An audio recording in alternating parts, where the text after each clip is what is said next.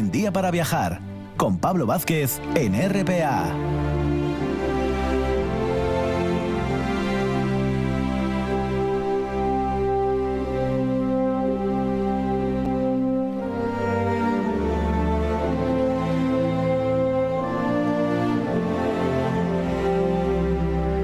Iniciamos esta segunda hora de viaje dominical aquí en un buen día para viajar antes de nuestro parón veraniego.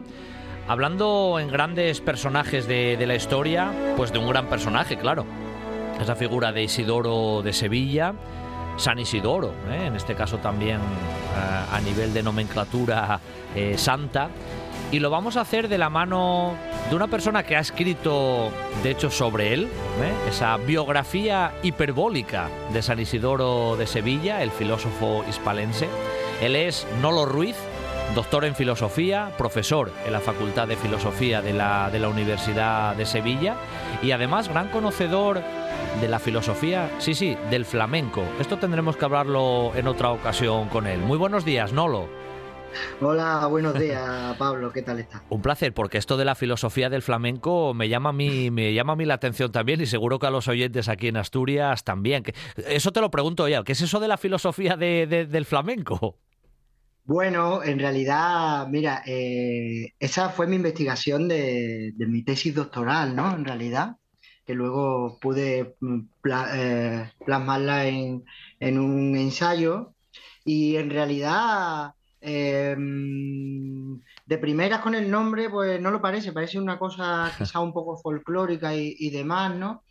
Pero es de un enorme interés porque en nuestra propia tradición de la filosofía española tenemos una figura como María Zambrano, una figura de, un tamaño filosófico enorme y bastante reciente, ¿no? Teniendo en cuenta la historia de la filosofía. Eh, y en, relación con la filosofía de Ortega, en continuidad, ¿no? Con la filosofía de Ortega, una filosofía muy, nuestra, ¿no? Eh, que nos habla que epistemológicamente, en realidad, los conocimientos y la sabiduría eh, no solo se transmiten a través de, una razón, podamos decir, lógica o de una razón científica, que como nos explicó Ortega y Gasset en Historia como Sistema, sustituye a una razón mucho más religiosa que viene del pasado, ¿no? Y esto, fíjate, entronca con, con Isidoro de Sevilla. Y nos damos cuenta que en realidad la filosofía igual que otro tipo de, cosas, eh, es algo que no solo hacemos los profesionales de la filosofía, ¿no? Como, como pasa, con, por ejemplo, con el deporte, ¿no? Eh, miles, millones, miles de millones de personas que hacen deporte y no todos son profesionales. Con la filosofía ocurre exactamente lo mismo. En realidad, yo sostengo que el ser humano no solamente es específicamente un ser racional, como nos decía Aristóteles, sino que somos seres profundamente filosóficos. Nos preguntamos acerca de, las cosas que nos rodean, de, los valores, eh, de la existencia, eh, acerca de la lógica, de la metafísica, de la ciencia, etcétera, etcétera. Y podemos descubrir eh, una suerte de pensamiento popular, pensamiento primitivo, que se expresa evidentemente a través de los lenguajes que maneja el pueblo, ¿no? En este caso, es posible descubrir a través del arte flamenco y seguramente si se investiga en muchos otros ámbitos, esto va a salir a la luz y, uno se da cuenta de que en realidad, pese a que el flamenco es un, arte, un, género que tiene ya mínimo tres o cuatro siglos de historia, sino más, ¿no? según los diferentes mitos históricos que, cojamos y además un arte que se ha expresado en un espacio muy grande, ¿no? Mínimo toda Andalucía, pero en realidad todo el sur peninsular y la influencia viene incluso eh, de todos los lugares, no solo de España, de Europa, de África, de América, etcétera, etcétera. Y a pesar de ello, ahí dentro podemos descubrir todo un sistema filosófico popular, mucho más primitivo, mucho más tosco, pero que tiene, eh, que tiene enjundia y del que eh, los profesionales, tanto de la filosofía como de la ciencia, como del arte, de la comunicación, etcétera, etcétera, podemos extraer gran, gran, gran sabiduría y grandes conocimientos. Y además nos abre el abanico de, la epistemología una barbaridad, ¿no? En fin, yo creo que, es una obra que, bueno, estoy muy contento porque ha tenido bastante repercusión, creo que todavía también está un poco por, descubrir, ¿no? Eh, mi director de tesis siempre me decía y tenía, y tenía razón, ¿no? Y me hace gracia, ¿no? Dice, se va a enfadar todo el mundo contigo, ¿eh? Se va a enfadar los flamencos, se van a enfadar los filósofos, se va a enfadar todo el mundo contigo, ¿no? Y bueno, y siguiendo la línea con, el nuevo libro de San Isidoro, pues un poco pasa también lo mismo, ¿no? Pero bueno, yo invito a todos los asturianos a que le echen un vistazo también a la filosofía del flamenco, porque de hecho, eh, un palo como, como por ejemplo el garrotín, eh, que es un palo del flamenco muy antiguo y muy clásico, viene directamente de Asturias, ¿no? Y, bueno, y, todo eso, todo eso cala al final, ¿eh? Claro, claro, es un tema que dejamos ahí apuntado porque seguro volveremos a, hablar contigo, pero, pero en realidad, eh, ¿por qué te embarcaste ya? Nos metemos un poco en la vida, en la figura protagonista de hoy de Isidoro de Sevilla. ¿Por qué, por qué te metiste también en su, en su biografía y en mucho más, ¿no? En elementos también de, de su propia vida, que no, no, no, conocemos profundamente algunos de los aspectos de su vida, pero ¿por qué te llamó la atención la, la figura de Isidoro de Sevilla, no lo? Bueno, pues la verdad que te tengo que, te tengo que dar dos razones, ¿no? La primera es que, bueno, yo soy, yo soy un poco rebelde, ¿no? Soy un poco, un poco chico malo, ¿no? Entre comillas, ¿no? Y yo estoy en cierto desacuerdo en mm, distintos funcionamientos de la academia, eh, porque además eh, lo, califica todo por igual, lo mete todo en el mismo saco y todo no se puede meter en el mismo saco. A mí particularmente como filósofo y a todas las filósofas y a todos los filósofos en mayor o en menor medida nos, ocurre, no estamos interesados en solo una cosa específica, particular, es que la filosofía es justo lo contrario de eso. La filosofía es entender la lógica y las matemáticas, entender el arte, entender la metafísica, entender la teología, entender la antropología, entender la historia, articularlo todo, encontrar los puntos de unión que atraviesa una cosa con la otra, problematizar. Entonces, centrarse en una cosa específica, a mí particularmente no me interesa, aunque sé que en cierto modo, eh, cuando se trata con la academia, con las universidades, tanto en España como en Europa, como en el mundo, eh, en cierto modo eh, me perjudica un poco, ¿no? Entonces, ese punto de rebeldía, yo estudio eh, la filosofía popular, tanto la que hay a través de detrás del flamenco como base del flamenco, pero también vemos la filosofía bantú o la filosofía andina desde África, de América, y yo estudio también desde hace mucho tiempo el pensamiento de Nietzsche, eh, y yo llevo a Isidoro de Sevilla porque me interesa en particular la filosofía española, me interesa mucho, sobre todo eh, con mayor interés eh, la del sur peninsular, aunque toda entera, porque considero que cumplir la máxima filosófica del conócete a ti mismo pasa por, por irremediablemente en, en, algún momento por estudiar la filósofa y los filósofos históricos de tu entorno, porque considero, eh, yo, bueno, yo soy muy aficionado a, la jardinería, ¿no? Considero que las semillas caen en la tierra y germinan.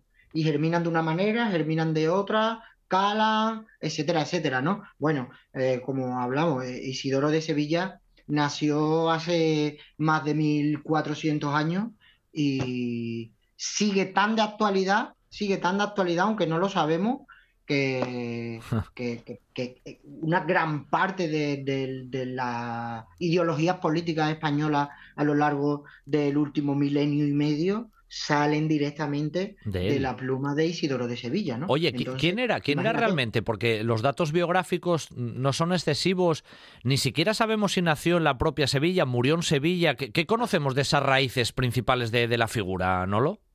Bueno, yo creo que el, dato de que posiblemente, de que, pudiera no nacer en Sevilla, creo que, es parte de un mito, ¿no? Eh, yo entiendo, entiendo perfectamente que, bueno, una figura del calado y del tamaño de Isidoro de Sevilla, pues bueno, pues ah, es, interesante hacerlo uno un poco suyo, ¿no? Pero tenemos una obra de, San Leandro, el hermano mayor de Isidoro de Sevilla, eh, ellos, eh, San, San, Isidoro, perdón, tenía tres hermanos mayores, ¿no? Leandro, Fulgencio, Florentina y el propio Isidoro, que además los cuatro eran santos, los cuatro llegaron a ser santos, ¿no?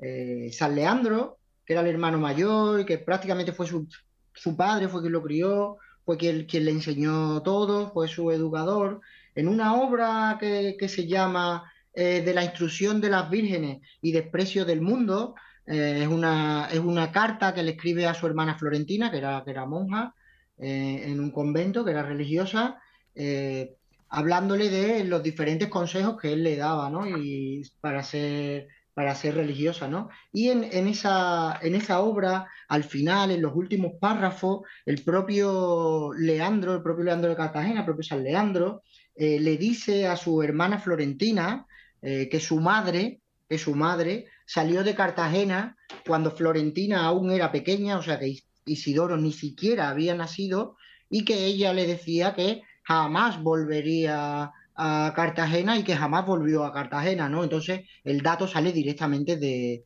San Leandro. San Leandro reconoce que, que, tanto la madre de, San Isidoro, que no se conoce el nombre, parece que se llamaba Túrtura o Turtur, que viene a ser eh, algo así como Tórtola, mm, parece ser que, puede ser un apelativo cariñoso, algo así, no se sabe el nombre, pero que Túrtura y Severiano, que sí era el nombre del padre de San Isidoro y de sus hermanos que salieron de Cartagena, posiblemente eh, por la invasión bizantina, eh, salieron de Cartagena cuando Florentina era muy pequeña. De hecho, dice en la misma obra, era tan pequeña que ni siquiera puedes tener recuerdo de eso, ¿no? Y que su madre jamás volvió a Cartagena, por tanto es imposible que San Isidoro naciera, hmm. naciera allí o no lo parece, vamos, no, quiero decir imposible, no, no parece posible. Y de hecho hay muchos datos que indican que, que justo donde, donde hoy está el, la parroquia de San Isidoro, en el centro de Sevilla, en la, conocidísima Plaza de la Alfalfa, y que antes de ser parroquia eh, cristiana, pues fue también eh, mezquita y tal y demás, ¿no? Parece ser que en realidad está emplazado en el lugar donde, donde San Leandro, su, familia, y luego San Isidoro, donde vivió toda su vida. Eh, y mm, parece claro que nació, vivió y murió toda su vida en, Sevilla, ¿no? Eh, Oye, no lo iba a decir que, que, Isidoro eh, vive su periodo en un, en un, momento también bastante estratégico, ¿eh? casi es una transición, por decirlo de algún modo, de ese más bien esa decadencia tal vez del ámbito de la, del periodo romano, con el inicio de ese periodo más, más medieval, otras influencias que van llegando. Es un contexto ahí también un poquito de transición que me imagino en su formación, en sus lecturas y demás, también le, le marcarían, ¿no? O tendrían su influencia en su, en su personalidad. Es que fíjate, es que Isidoro de Sevilla es un personaje crucial en muchos aspectos. En mi opinión, eh, no sé si, creo que no todo el mundo estará de acuerdo, ¿no? Pero en mi opinión, Isidoro de Sevilla es verdaderamente el último filósofo de la antigüedad. Eh, Boecio y justo después de Boecio, Isidoro de Sevilla, ¿no? O sea, la filosofía antigua, digamos, empieza con, con Tales de Mileto, los mitos órficos, ese paso eh, de, los y termina con Isidoro de Sevilla. Pero además está viviendo una época en la que, por un lado, se está produciendo eh, en, España se produce eh, la primera reunificación peninsular, la, primera, eh, esto que se habla tanto de, la unidad de España, se adopta el catolicismo como, como, como la, confesión oficial del Estado, digamos, se están produciendo cambios en Europa. en tiempos de Isidoro se produce la égira de Mahoma, en, en, la, en, en, Arabia, ¿no? En, la Meca tal y cual, y que en, poco más de Isidoro de Sevilla muere en el 636 y en menos de 80 años llega a Andalucía, ¿no? En el 711, ¿no? Además parece ser también que en, el, que en el siglo VI, que es cuando nace Isidoro de Sevilla, hay algún tipo de... esos son estudios recientes, ¿eh? Hay algún tipo de, de catástrofe mundial. Eh, se sabe que en tiempos del emperador Mauricio, pues sí que hubo unas plagas de peste, tal, ¿no? Pero parece ser que, igual puede haber eh, datos de alguna explosión volcánica de importancia. En fin, está viviendo un, periodo fundamental en todos los aspectos, pero es que además él también es fundamental porque se convierte en el transmisor de toda la sabiduría de la antigüedad.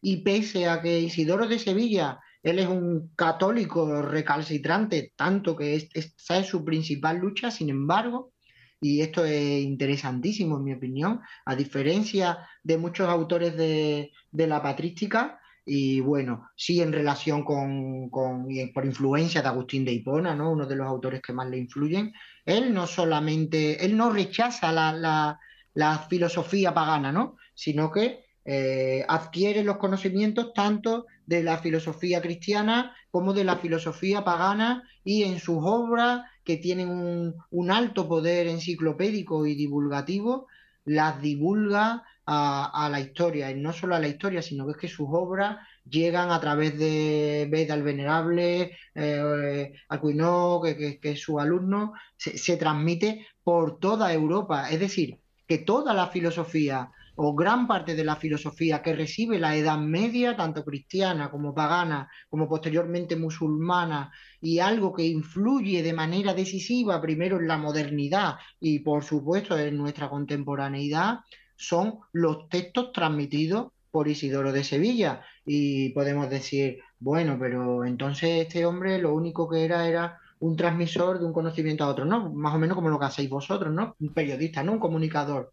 Pero en realidad tampoco porque mm, quienes trabajáis eh, divulgando en la comunicación, etcétera, etcétera, también sabéis que cuando uno elige, eh, está interpretando, está decidiendo eh, y lo interesante de San Isidoro, además, no solamente es cuánto transmite, sino qué cosas específicamente transmite, porque tiene una influencia posterior en la historia impresionante, ¿no? Entonces, imagínate eh, si es un, punto o un autor clave en todos los, en todos los sentidos, ¿no? Sentido filosófico, en el sentido científico, porque Isidoro de Sevilla era filósofo, pero era historiador, era científico, era teólogo, era educador y por supuesto su influencia eh, territorial, la influencia política, porque, bueno, más de uno me va a querer tirar de las orejas, ¿no? Pero eh, no es del todo descabellado pensar que Isidoro de Sevilla, siendo obispo metropolitano de Sevilla, que en algún momento entre él y el metropolitano de Toledo,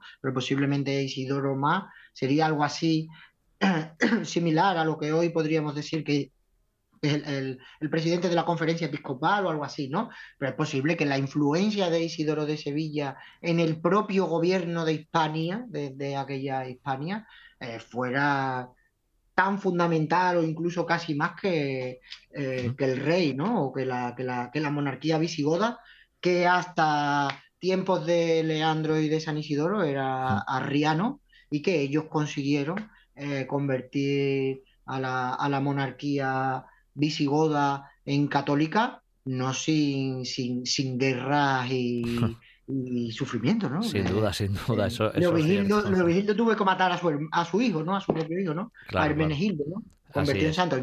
Es una figura central, ¿eh? En, muchos aspectos. Sin duda. Oye, Nolo, eh, fue prolífico, ¿eh? Porque, porque escribió mucho y escribió sobre muchas cosas, pero aunque ahora a lo mejor mencionamos alguna de ellas, desde tu punto de vista, tú como filósofo que eres, ¿cuál crees que es, no sé, la base de, resumidamente, a ver cómo lo podrías hacer para comunicárnoslo a través de, tu voz, del pensamiento de, Isidoro de Sevilla? ¿Cómo lo, ¿Cómo lo podríamos fijar? Incluso eso sería tal vez una de las bases que a posteriori quedó, ¿no? Un poquito como el legado posterior que él deja. A ver, llévanoslo por ese lado, a ver si, a ver si lo logras. Bueno, sí, es complicado, ¿eh? es complicado porque de hecho seguimos un poco en esa pelea, ¿no? Y además, parece mentira, pero en España se ha estudiado relativamente poco a, Isidoro de, Sevilla, ¿no? Eh, más desde un punto de vista de la filología, que hay grandes estudios y, investigadoras e investigadores increíbles, ¿no? De, esos que dejan la boca abierta, ¿no?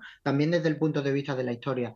Pero San Isidoro, al ser un autor enciclopédico, es decir, yo, tengo aquí delante ahora mismo, tengo las etimologías, que podemos decir que, es una obra enciclopédica, quizás la primera enciclopedia de la historia. Es la más importante, ¿no? no esa, esa etimología es como su obra totémica, ¿no? La principal. Es una de sus obras más importantes a lo largo de la historia porque ten en cuenta que es que las etimologías durante al menos mínimo eh, tres, cuatro, cinco siglos, pero más, en realidad más, era, digamos, el libro de texto de cualquiera que estudiara, porque ahí estaba recogido todo el saber desde eh, las piedras preciosas, bueno, el trivium y el quadrivium, ¿no? las ciencias y las letras, empieza por ahí, pero todo lo demás, la gastronomía, las costumbres populares, la religión, los minerales, la agricultura, era como si fuera el resumen de los saberes, ¿no? Es como si cogiéramos toda la universidad y la metemos en un libro. Entonces, esa obra es de, enorme importancia, pero igualmente aquí delante tengo de Rerum Natura, que podríamos traducir algo así como sobre el universo, que es una obra dedicada a Sisebuto, al rey Sisebuto, y que es una obra en la que Isidoro Sevillano habla eh, de ciencia, ¿no? De, física, de astronomía, etcétera, etcétera, ¿no? Pero además también em, podemos hablar que, que él cultiva Ah, y adquiere conocimiento de, de, muchas influencias filosóficas latinas, patrísticas, etcétera, etcétera, ¿no? Pero es que además Isidoro de Sevilla, desde un punto de vista de, la política, por ejemplo, ¿no? Podemos decir que es el, creador o, o, la figura primera del nacionalcatolicismo que, que en España tiene tanto tanta repercusión y tanta huella histórica para bien, para mal, etcétera, etcétera. Eso que podríamos también entrar a debatirlo en otro momento, pero tiene una huella de enorme relevancia. Pero es que además, desde el punto de vista de la teología, ten en cuenta que Isidoro de Sevilla em, es el, digamos que preside eh, tanto el segundo concilio de Sevilla como el, cuarto concilio de Toledo, es un concilio que se celebra en el año 633, escasamente tres años antes de que Isidoro de Sevilla falleciera, y que en el último de sus cánones, el, canon eh, quinto, el canon 75, es uno de los textos más importantes de la historia de España, porque desde muchos aspectos se habla de que quizás podría ser entendida como la primera constitución española o una suerte de protoconstitución española, etcétera, etcétera. En fin, que cuando hablamos del pensamiento de Isidoro de Sevilla, no es fácil y yo creo que nos tenemos que meter más en profundidad porque ha sido todo un poco suelto y se ha tratado, como te digo, no más como divulgador que, que, otra cosa y sin embargo la influencia de Isidoro de Sevilla en muchos aspectos es fundamental y intentar trazar su pensamiento específico es de enorme dificultad. Primero porque eh, eh, aborda todos los conocimientos y segundo porque transmite muchísimo. Y entonces es dificilísimo ver detrás de lo que él está tomando por influencia o de lo que está divulgando de otros autores, qué es lo suyo propio, ¿no? Lo que sí es verdad es que, em, tal y como nos dice Jacques Fontaine, o nos dijo Jacques Fontaine, un, un filólogo francés, quizá eh, uno de los, máximos expertos en la historia de Isidoro de Sevilla, y él nos habla que eh, uno de los aspectos, de los puntos fundamentales de Isidoro de Sevilla es precisamente no tanto las obras de las etimologías como el método que desarrolla en esa obra, es decir, el método etimológico, en último término, el método genealógico, un método eh, de búsqueda tanto histórica como científica, que es cierto, ha permanecido y que tuvo enorme repercusión, ¿no? En fin, verás que la figura de Isidoro de Sevilla, esto es para que nos, para que nos vayamos un, mes y medio de vacaciones o nos sentemos allí en alguna de las, maravillosas playas de Asturias y, nos pongamos a hablar larguísimo y tendido, porque además con este tipo de figuras eh, y en eso, pues voy, voy, voy, a aprovechar y nos voy a, nos voy a pegar yo un tirón de oreja a todos los españoles, ¿no? Tenemos una tendencia a simplificar enorme. Y esto es de todo menos simple, claro. Aquí hay una complejidad en todos los aspectos eh, eh, enorme, ¿no? bueno, con el, libro que acabo de, publicar, en realidad lo que trata es de coger toda esa complejidad, trata de coger todas esas lagunas en la vida de San Isidoro y hacer un poco de, broma, de, tal, tirar un poco de ahí, de darnos cuenta de cuidado, ¿no? Eh, mucha gente me dice, uh, una, obra de filosofía, de humor y de cachondeo, no, te van a volver a, cortar la cabeza. Digo, bueno, no me, no me importa, ¿no? Porque lo que trato de mostrar es que cuidado con los simplismos, ¿no? Claro. Con, con figuras de una injundia y de una influencia tan grande como, como Isidoro de Sevilla, ¿no? Esa, esa influencia que tú estabas mencionando ahora, ¿no? En esta parte final de la conversación, en la propia ciudad de Sevilla es inmensa. Yo creo que incluso hasta muchos sevillanos no se dan cuenta porque influye en fiestas, en costumbres, hasta iba a decirte en edificios, instituciones, hasta los equipos de fútbol. Bueno, ah, no sé si has tenido la oportunidad de, echarle un vistazo al libro, ¿no?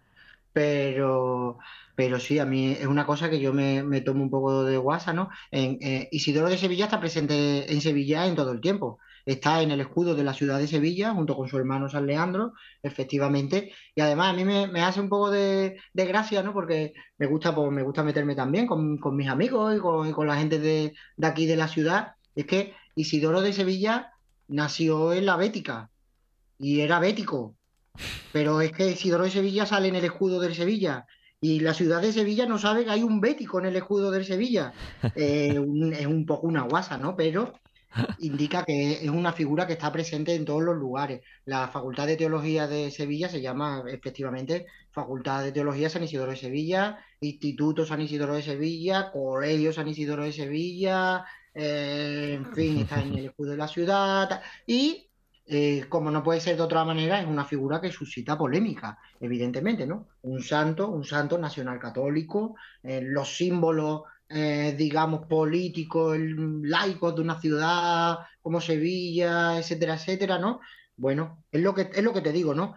Es, es una figura que está tan presente y que tiene tanta importancia, especialmente en Sevilla, pero en realidad en toda España, que, bueno, que, por eso yo me, he metido a, a, mirarlo un poquito en profundidad, Y además, bueno, pues ya que también lo, quería un poco contar, ¿no? Porque ya que, vuestro programa es sobre viajes, parte de la, de la erudición y de, esa obra tan extensa que, tú mismo me, me, hablabas, ¿no? De Isidoro de Sevilla, tiene influencia con los numerosos viajes eh, que, que hizo su hermano eh, y que le traía multitud de libros, ¿no? Y además en la, en la vida de Isidoro de Sevilla, la vida de Isidoro de Sevilla, yo estuve, ¿no? Unos días, de, cuando, después de que me llamaste, estaba unos días reflexionando, claro, no puede ser de otra manera, en, mi trabajo, yo me llevo todo el día pensando, escribiendo, enseñando y pensando, ¿no? Y, mirando la, vida de Isidoro de Sevilla y la de su familia, en realidad nos damos cuenta de que si, si, si lo piensas bien, Pablo, y si lo, si lo piensas tus oyentes, ¿no? Eh, muchas veces asociamos viajar con el placer y sin embargo también se viaja por otras razones. Isidoro, los padres y la familia de Isidoro de Sevilla tuvieron que viajar de Cartagena a Sevilla exiliándose eh, de la guerra, de la represión, etcétera, etcétera, ¿no? Pero que el propio Leandro de Cartagena tuvo, Leandro de Sevilla, eh, San Leandro tuvo también que, mm, mm, por los conflictos con el rey arriano Leo Vigildo y su, y su defensa del catolicismo, también tuvo que viajar varias veces a, Constantinopla, tuvo que exiliarse. Bueno, en realidad también estaba muy presente en la vida de Isidoro de Sevilla eh, los viajes, ¿no? y no siempre como algo placentero. Muchas veces tendemos a, a, pensar en los viajes simplemente como, como turismo, ¿no? Y en realidad viajar no es solo turismo. luego, sí, sí, nosotros aquí eso no lo en el programa lo tenemos muy en cuenta porque de hecho tratamos muchas veces de viajes que no fueron placenteros, sino que fueron viajes a veces por obligación y por circunstancias muy duras, pero es verdad que esa palabra pues engloba muchas cosas. Hoy en el último minuto más o menos que, que nos queda, ¿sabemos si ya él en vida fue una persona muy conocida, muy respetada o le vino un poco la fama a veces como se suele decir post-mortem? No lo. No, no, no, no, era, era muy conocido eh, en toda España, por supuesto, pero especialmente en Sevilla. De hecho, tenemos, eh, tenemos, tenemos unas crónicas mm, de su muerte de un sacerdote sevillano de la época llamado Redento, eh, que habla que cuando Isidoro de Sevilla le quedaban pocos días, él ya notó que, iba, que iba a morir, ¿no? Entonces, él solicitó que lo llevaran a, a la que por entonces era la Catedral de Sevilla, para que le dieran eh, los sacramentos, la extrema unción, en fin, ¿no? todo, todo el ritual y demás. Ten en cuenta que Isidoro de Sevilla, ya en su tiempo antes de morir, era quizá la figura religiosa más importante de toda la península y una de las más importantes del catolicismo, ¿no? Pero en esa crónica nos cuenta que cuando llevaron a San Isidoro de camino a, la catedral, que toda la ciudad de Sevilla se echó a la calle para acompañar a, San Isidoro, para acompañarlo a la catedral y, y, demás, ¿no? Bueno, lo que indica que en realidad tuvo mucho predicamento ya en su época, en su tiempo, que tuvo una enorme influencia, que era muy conocido eh, y que además era querido porque, eh, según nos cuentan las crónicas, las cartas que, tenemos y demás, y sus propios textos, para San Isidoro de Sevilla, el contacto directo con el pueblo, con el pueblo, sobre todo con el pueblo menos beneficiado, con, el pueblo obrero, con los pobres, con, los desamparados. Eh, él, lo englobaba en el concepto de, caritas, ¿no? De, caridad. Para Isidoro de Sevilla, la caridad era fundamental, tan fundamental como, como los conocimientos, como la sabiduría y demás, ¿no? Entonces sí que sí que era, yo sospecho que era más conocido entonces que, ahora. Que ahora, seguro. en los últimos 200 años, ¿no? Pero bueno, a ver si le, poquito a poco le vamos echando un vistazo. Lo que pasa que es un, es un autor, eh, yo me lo pensé mucho ¿eh? a la hora de meterle mano al asunto porque, como te digo, ¿no? Es una figura eh, ideológica mmm, que en España pues, puede suscitar, como es normal, eh, polémica, ¿no? Bueno. Y ya sabemos los tiempos en los que vivimos ahora, ¿no? Que hay que tener mucho cuidado con, cualquier cosa que se dice porque te matan desde cualquier sitio, ¿no? Te matan, quiero decir, simbólicamente, ¿no? Pero eh, siempre la filosofía y la reflexión tienen que estar ahí presente y las humanidades siempre abogamos en esa en esta cuestión por, por ese ámbito. Y si queréis saber mucho más de la vida, de cosas curiosas, ¿eh? también de ese juego a veces un poquito literario, sobre la vida de Isidoro de San Isidoro de Sevilla, tenéis que leer en la editorial Samarcanda El filósofo hispalense, biografía hiperbólica de San Isidoro de Sevilla, de nuestro amigo Nolo Ruiz, eh, doctor en, filosofía y profesor eh, de filosofía en la Universidad de Sevilla, que ha sido además muy entretenido y un lujo hablar con él en esta mañana de, domingo. Nolo, te mandamos un abrazo desde Asturias y a ver si te enviamos también un poquito de fresco, eh, que hay por Sevilla, sé que andáis un poquito más acalorados. Un abrazo y hablamos muy pronto, Nolo. Mil gracias. Un abrazo, Pablo, y a todos los asturianos, a todas las asturianas, y muchas gracias. Y, que nada, y que muchas gracias por este tipo de programas también. Ojalá que, abunden más en, nuestras parrillas de, televisión y de radio, porque son verdaderamente fundamentales para crear sociedades eh, con peso intelectual, con peso eh, cultural, en fin, yo, yo creo que, es fundamental, ¿no? Así que eh, muchísimas gracias por hacer lo que hacéis. Hasta la próxima, Nolo, gracias. Hasta la próxima, adiós.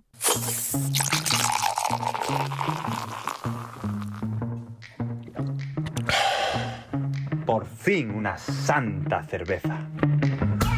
Porque todo mejora con una santa cerveza. Santa cerveza. Cerveza asturiana. Cerveza de manantial. Si estás interesado en el sector de los cuidados a las personas o la economía circular y quieres participar en un proyecto innovador de alto impacto promovido por Asata, visita la página web yesasturias.es. Actividad enmarcada en el proyecto Living Lab vinculado a la economía social, financiado por el MRR de la Unión Europea y la Consejería de Derechos Sociales y Bienestar del Principado.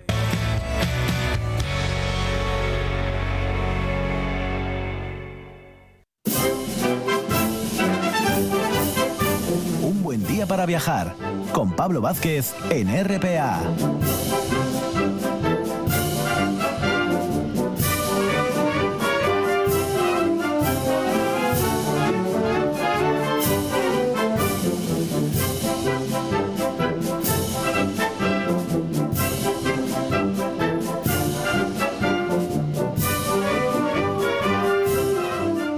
Para cerrar nuestro, nuestro viaje y antes además de, este parón veraniego para luego regresar con, muchas fuerzas siempre aquí en un buen día para viajar, lo vamos a hacer de la mano músicas que nos llevan, ya veis, ¿eh? a ese ámbito tal vez militar, también naval y lo vamos a hacer con nuestro amigo de Arama 3637, Guillermo Herrero. Él es el que nos va a dar paso directamente aquí al, al verano.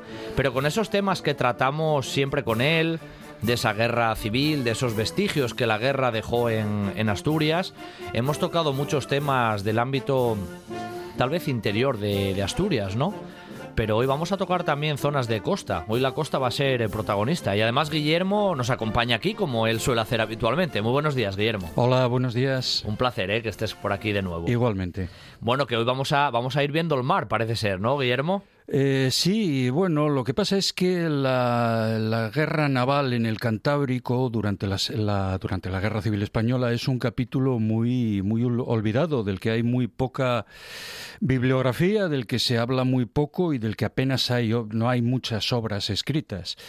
Y también es un capítulo muy desconocido, muy poco tratado, el tema de las fortificaciones costeras, de los restos que la guerra civil nos dejó en la costa, en la costa cantábrica que pese a no ser muy espectaculares, sí son dignas de, tener en cuenta y los, los, ayuntamientos, las autoridades municipales debieran de hacer un esfuerzo por, como en tantos otros sitios, por recuperarlas y por ponerlas en valor y por ponerlas en contexto y dar una explicación de qué es aquello y por qué tuvo la importancia extraordinaria que, tuvo en el marco de la Guerra Civil Española. Es que sí es cierto, Guillermo, casi a bote pronto de la Guerra Civil el tema, el tema tal vez naval aquí en Asturias parece que nos suena un poco más, más desconocido, no lo tenemos tan, no sé, tan, tan investigado puede ser también, Guillermo. Sí, efectivamente, hay muy pocos libros. Hay un libro bastante bueno eh, escrito por nuestro compañero, el presidente de la Asociación Arama, Artemio Mortera, en el que el título del libro es Las fortificaciones de costa de la ciudad de Gijón, las fortificaciones militares eh, de la ciudad de Gijón entre el siglo XVIII y el siglo XX, en el que trata, como no puede ser de otra manera, las fortificaciones construidas durante la, la Guerra Civil y de todos los hechos eh, que, tuvieron lugar en Gijón en la guerra naval en el Cantábrico, en la guerra, en la guerra civil.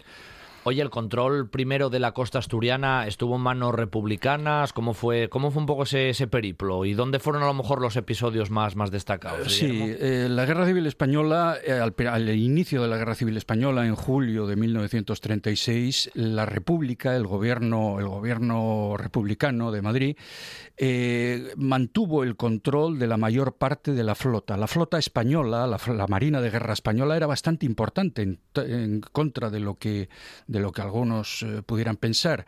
Después de la catástrofe de 1898, cuando el, ejército y la Marina española fue, fue arrasada por, en la batalla eh, contra los Estados Unidos, eh, se hizo un esfuerzo en los años 20 por, por refundar la Marina y se construyeron buques bastante importantes. O sea que en 1936, al, al, inicio de la Guerra Civil, la Marina de Guerra Española era importante y la República consiguió eh, al principio de la guerra mantener el control de la mayor, mayor, parte de los buques.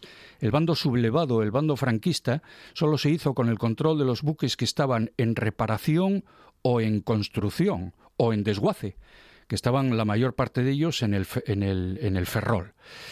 Eh, pero pese a esto, eh, la República no contó, no, no se hizo con el control marítimo, no se hizo, y, esto es especial, fue especialmente importante en el Cantábrico y también en el Estrecho, en el Estrecho de Gibraltar.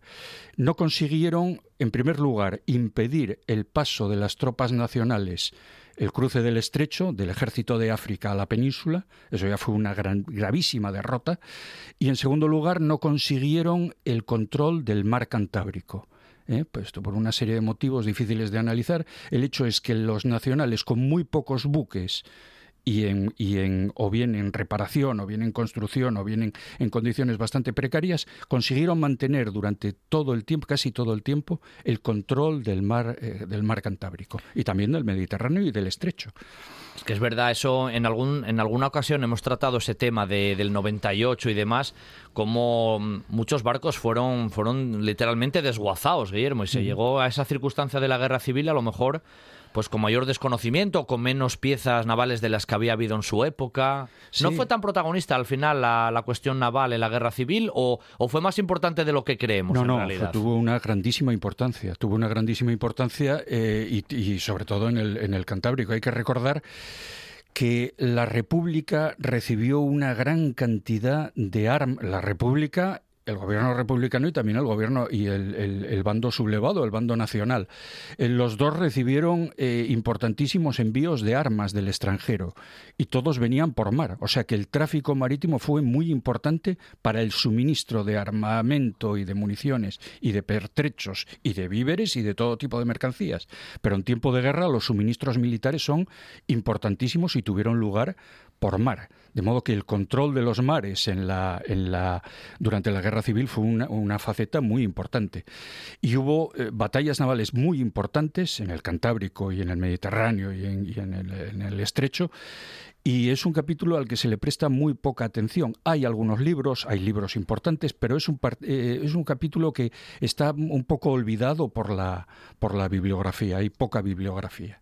¿Cómo fueron algunos de los episodios así navales más, destacados en nuestra, en nuestra zona, Guillermo? Eh, bueno, tiene bastante, se habló bastante de la batalla del Cabo Machichaco. La batalla del Cabo Machichaco que tuvo lugar el 5 de marzo de 1937, unos días antes de que empezara la gran ofensiva nacional sobre los territorios del norte, que empezó a finales de marzo del 37.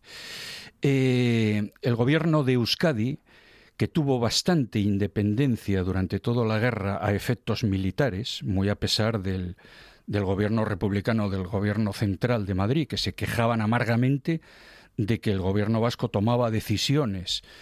Eh, eh, tomaba decisiones a efectos militares pues sin contar con nadie. El gobierno vasco armó eh, varios, y esto también lo hicieron los nacionales, varios buques mercantes y pesqueros eh, lo que se llamaban bows artillados, eran barcos pesqueros grandes o barcos mercantes eh, de metal, de hierro, a los que se les emplazaban cañones, eh, cañones a proa y a popa y ametralladoras, un par de cañones y un par de ametralladoras, cañones de 101 milímetros aproximadamente o, o, cosa parecida, cañones de tipo mediano, y se convertían en bucos, buques de guerra a los que se les asignaban tareas de escolta o tareas de vigilancia. El gobierno vasco artilló varios de estos bows, eh, eh, y, se les encomendó eso, tareas de vigilancia y tareas en algunos casos ofensivas. La Marina eh, Nacional tenía como objetivo básicamente y primordialmente bloquear los puertos del norte, Bilbao, Santander y Gijón, impedir la llegada de suministros eh, militares, es decir, de barcos. La mayor parte de ellos eran, eran, muchos de ellos eran ingleses que estaban haciendo tráfico de armas, estaban suministrando armas a la República. En a principios de marzo, el 5 de marzo de 1937, eh, es un grupo de bows artillados al mando eh, de la flota de la Marina de Guerra Vasca, en concreto el, el Navarra, el Vizcaya, el Donostia, escoltaban a un buque, el Galdamés, que era un buque civil, un buque mercante, que transportaba eh, personas y transportaba también víveres. Eh, por el contrario, el, crucero Canarias, que estaba, eh, que formaba parte de la flota nacional, de la flota franquista, tenía encomendado la captura de, los buques que traían suministros de armas. Ya había apresado al Yorkbrook, que era un buque estonio que venía cargado de armas con destino a Bilbao. En ese momento se encuentran en alta mar el, crucero Canarias de los nacionales que, es, que llevaba apresado al Yorkbrook con los bows artillados del gobierno vasco que escoltaban al buque civil Galvamés. Madre mía. En ese momento se entabla una batalla naval espantosa, espeluznante, en, el cual, en la cual los bows eh, eh, vascos huyen a alta mar con los, con el barco, con los barcos civiles, los ponen a salvo de los cañones del, del acorazado del, crucero Canarias y se entabla una, una batalla entre el, Canarias y el Bow artillado Navarra. En esta batalla, una batalla muy desigual, lógicamente, porque el crucero Canarias era un buque importante, mientras que el otro, el otro era un, un buque pesquero habilitado como barco de guerra. Eh, se produce una batalla que dura varias horas. El buque Navarra es hundido, muere en la mitad en un combate, además narrado. Hay algunos libros que lo narran con bastante detalle el combate. Eh, eh, Es hundido, mueren la mitad de sus tripulantes y la otra mitad, unos 20 marinos, acaban en el agua, lógicamente, y son recogidos y hechos prisioneros por el crucero Canarias. Son enviados a tierra y apresados, hechos prisioneros, juzgados y condenados a muerte. En aquella época me gustaría hablar de un personaje del que tenía intención hablar, eh, que es Manuel Calderón López Vago, que era eh, marino, uno de los jefes, el jefe de tiro del crucero Canarias en aquellos momentos, en los momentos de la batalla del Cabo Machichaco. Este hombre, en aquella poco después de la batalla del Cabo Machichaco, es nombrado ayudante y asesor naval en el Estado Mayor de Franco, o sea, muy próximo a la figura del jefe supremo del bando del bando sublevado, ¿no? del bando nacional. Ocupó cargos bastante importantes durante la Guerra Civil y después de la Guerra Civil. Un día, acordándose de la reciente batalla que había protagonizado como uno de los jefes del crucero, del crucero Canarias, eh, le dio por preguntar qué había sido de aquellos pobres marinos que habían, después de la batalla, habían sido hechos prisioneros. Hace unas cuantas llamadas, hace unas cuantas investigaciones y le informan que han sido juzgados, condenados a muerte y están presos en el penal de San Sebastián esperando que se ejecute su sentencia. Sí, quiso, quiso saber lo que había sido de los... Efectivamente, este hombre se distinguió, ya se había distinguido poco antes, del, eh, a los, en los primeros momentos de la guerra, en el año 1936, por el trato humanitario que había dado a diversos prisioneros de guerra y a diversos eh, eh, presos y prisioneros políticos y prisioneros de guerra que habían sido capturados en alguno de los combates navales.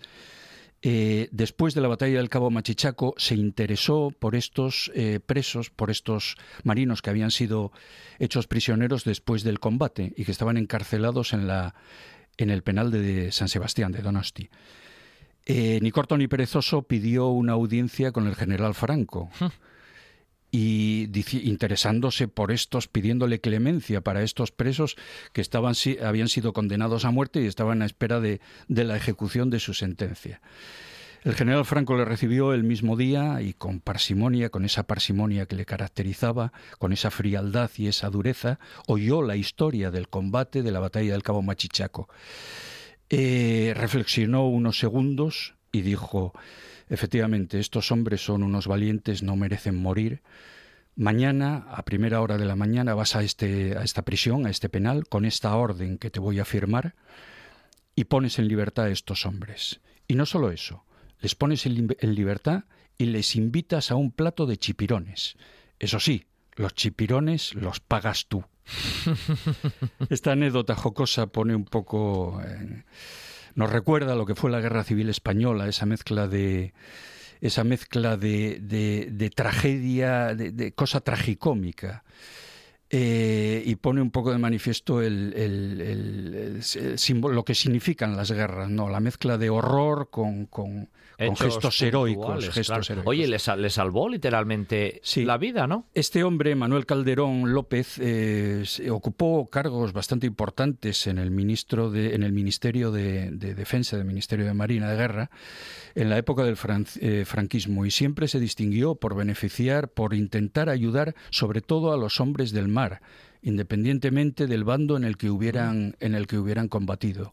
Muchos le deben la vida, muchos que fueron después de la guerra o durante la guerra encarcelados o hechos prisioneros y, él siempre veló sobre todo por los hombres de mar, siempre que no tuvieran, eh, que tuviera posibilidad, eh, se, hizo todo lo que estuvo en su mano por ayudarles y por beneficiarles. Y en la, eh, en la inmediata posguerra, cuando era muy difícil obtener licencias de pesca, licencias para faenar en la mar, él ayudó a todos, a todos los marinos, especialmente a los de la zona de su zona, él era de, de Deva en, Guipúzcoa eh, eh, siempre les intentó hacer todo lo posible por, por, el bien de los hombres de mar y muchos le deben la vida. Hay una pequeña obra, un pequeño librito que cuenta las, las historias de este, de este marino, de Manuel Calderón López Vago, escrito hace unos pocos años por, por, Alex Turrilla Saranceta, donde cuenta pues un poco su vida y sus hazañas. Son esas figuras ¿eh? que muchas veces vienen a colación en esta sección, ¿eh, Guillermo, que realmente los nombras y la mayor, yo creo que el 99% de la población no oyó hablar de ellas. No, por supuesto, son personajes y son historias, como tantas historias que quedarán en el olvido si no hacemos un esfuerzo por un poco por recuperarlas y por sacarlas a la luz. Oye, con respecto a las fortificaciones que tenemos aquí por la costa asturiana, porque ahí tenemos ejemplos muy reseñables aquí mismo en Gijón. Sí, sí, sí. En Gijón hay eh, ejemplos muy, muy interesantes. Hay una batería de costa eh, construida por el ejército republicano en 1937 en la Campa Torres que después fue remodelada y completada al acabar la guerra en el norte por el ejército franquista. Era conveniente, eh, y por eso me gusta mencionarlo aquí, que el ayuntamiento de Gijón tomara un poco eh, cartas en el asunto y pusiera en valor estas, eh, estos restos que quedaron, no tanto las grandes casamatas de artillería, porque estas forman parte, están aprovechadas para dar cobijo al Museo de la Campa Torres, sino las barbetas que hay para que eran lugar en los lugares donde se posicionaron los cañones eh, que se emplazaron, que emplazó allí el gobierno franquista, el gobierno de Franco después de terminada la guerra. Es un conjunto de fortificaciones, las que hicieron los republicanos en el 37 y las hechas por, lo, por, eh, por al acabar la guerra por el gobierno franquista en, el 30, en los años 39 y 40, que muy bien se podrían poner en valor en eh, poner en valor y, eh, hacer una especie de ruta con las explicaciones pertinentes de lo que significó todo aquello. Y esto se complementaría con las fortificaciones que hay en el Cerro de Santa Catalina, que son anteriores a la guerra, se hicieron, los, eh, se hicieron en, en, en el año, empezaron a remodelar y a construir en el año 1898, cuando la guerra de, eh, contra los Estados Unidos, la guerra de Cuba.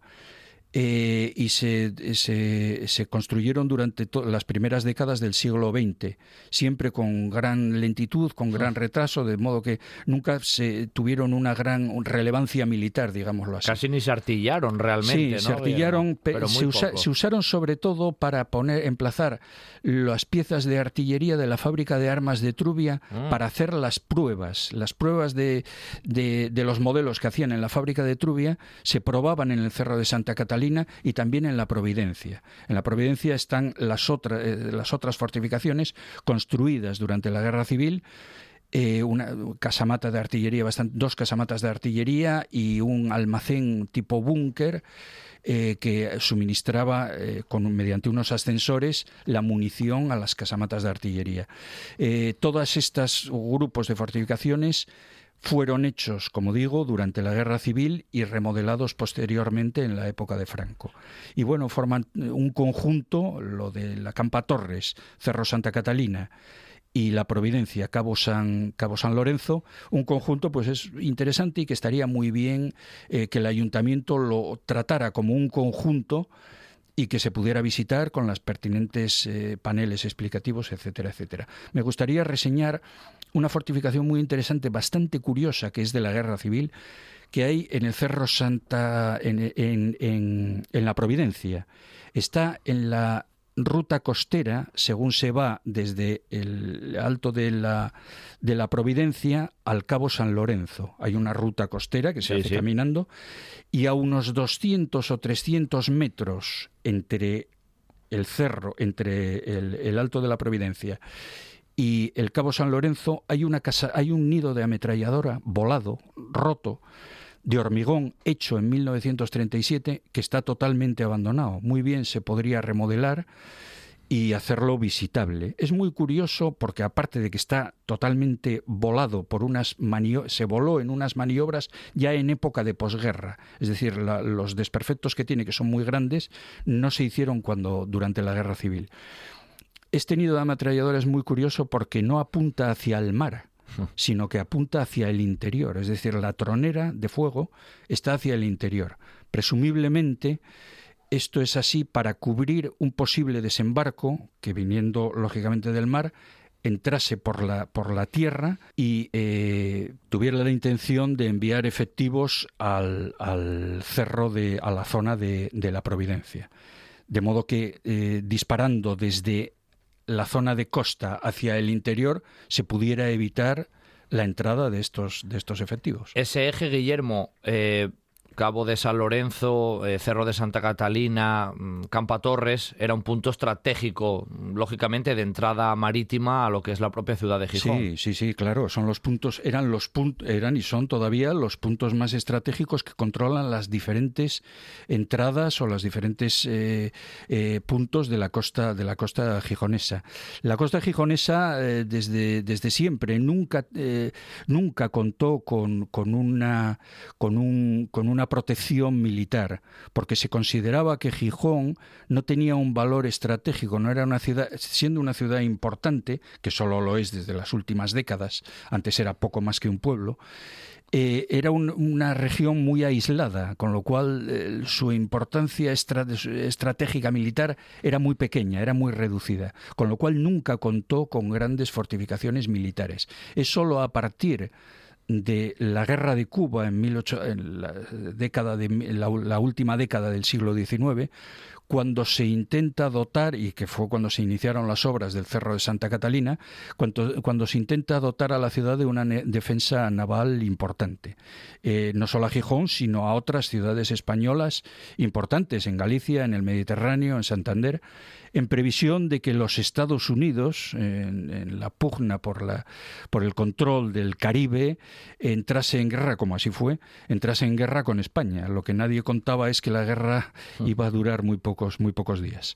Em, hoy han sido protagonistas las fortificaciones, específicamente, como veis, en el tramo final, en la ciudad de Gijón, pero en la costa asturiana hay más, incluso en la ciudad de Santander, en Cantabria también. Pero bueno, volveremos seguro a hablar de estas cuestiones de la marítima, ¿no? Del ámbito marítimo en la guerra civil y en esta zona del Cantábrico. También fue protagonista esa figura, ¿eh? Manuel Calderón López Vago, que Guillermo Herrero siempre, él sí que es el protagonista en esta sección donde la guerra civil y los vestigios que la misma dejó en nuestro territorio, pues son auténticos, eh, bueno, protagonistas, vuelvo a repetir, en la sección de Un buen día para viajar. Guillermo, un placer como siempre. Arama 3637, seguidlos, porque además hacen un trabajo de control y de mantenimiento de todas estas cuestiones. Un abrazo, Guillermo, y buen verano, ¿eh? Buen verano. Muchas gracias igualmente.